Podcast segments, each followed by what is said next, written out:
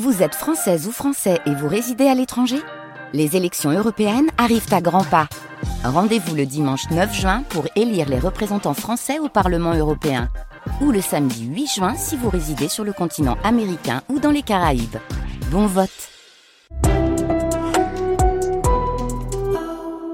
C'est France 3, 8h30. Nous sommes aujourd'hui le mardi 23 janvier. La route saturée partout pour venir sur l'île A1, A23, A22 également. En ce moment, rocade nord-ouest. Attention pour le contournement. Euh, vous mettez jusqu'à euh, trois quarts d'heure de temps de parcours en plus sur l'A1 et sur l'A25 vers l'île.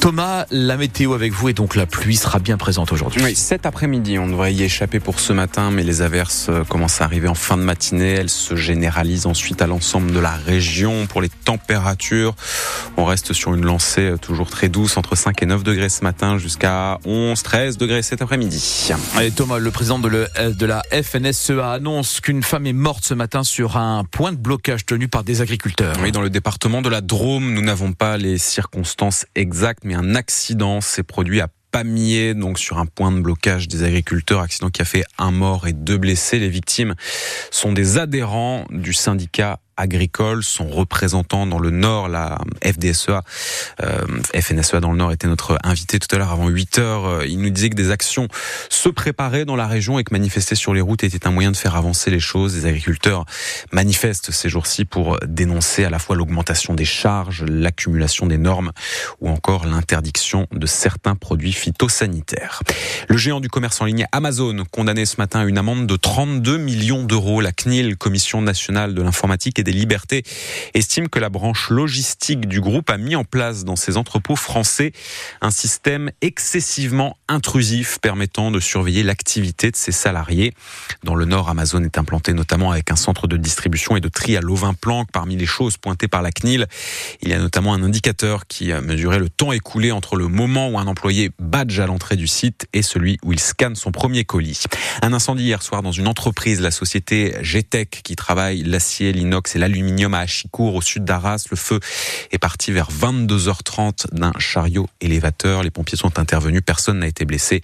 L'entreprise ne prévoit pas non plus de chômage technique. Le LOSC va porter plainte contre X après la publication sur les réseaux sociaux de plusieurs témoignages lors du match de dimanche face à Chambly, match de Coupe de France.